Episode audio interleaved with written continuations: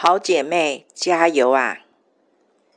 撇开也许是更年期的因素，我要说，我们的神是创造四季的神，而且他完全认识、了解我们。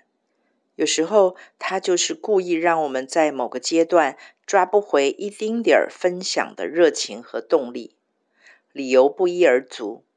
其实有时候也不需要理由啦。他曾在我学生工作和一对一服侍如火如荼、气势如虹的时候，硬是用环境逼得我必须戛然而止。他也曾经用身体的状况把我在所谓的服侍上堵到一无所有的旷野中。他也曾瞬间无预警地把读他话语的胃口完全取去。让我只能乖乖等他张手赐粮。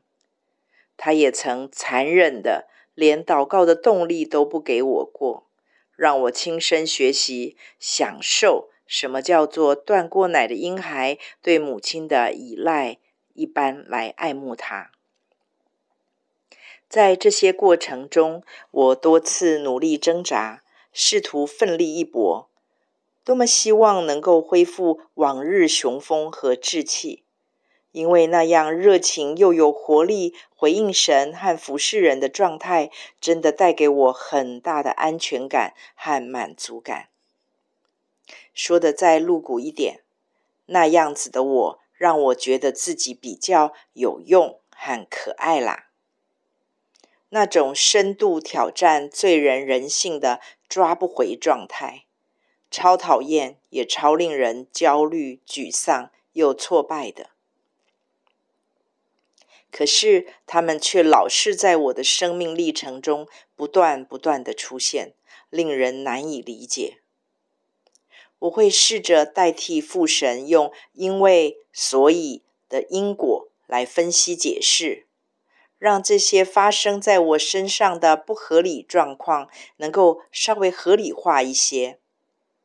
不过，那是以前的我会做的事，现在的我不了，因为真的，我真的好希望阿爸在我身上能够享受到一滴滴义气的回响，如同他展现在我们身上的全然信德啊，他值得一个不被问为什么的信任和尊重，不论收取或赏赐。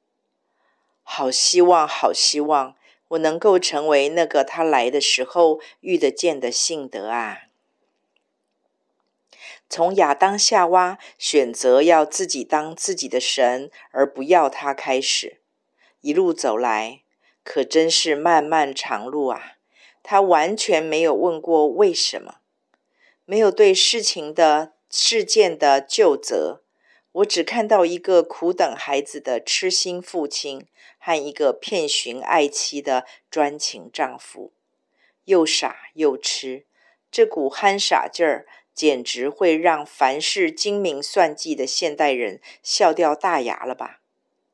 我就是爱上这样一位神，因为是他先这样爱上了我。要我说些别的，我还真不会。就只会说这些啦，这是我的压箱宝啦，送给你。我一面写一面又被神的傻和痴深深感动的哭哭了。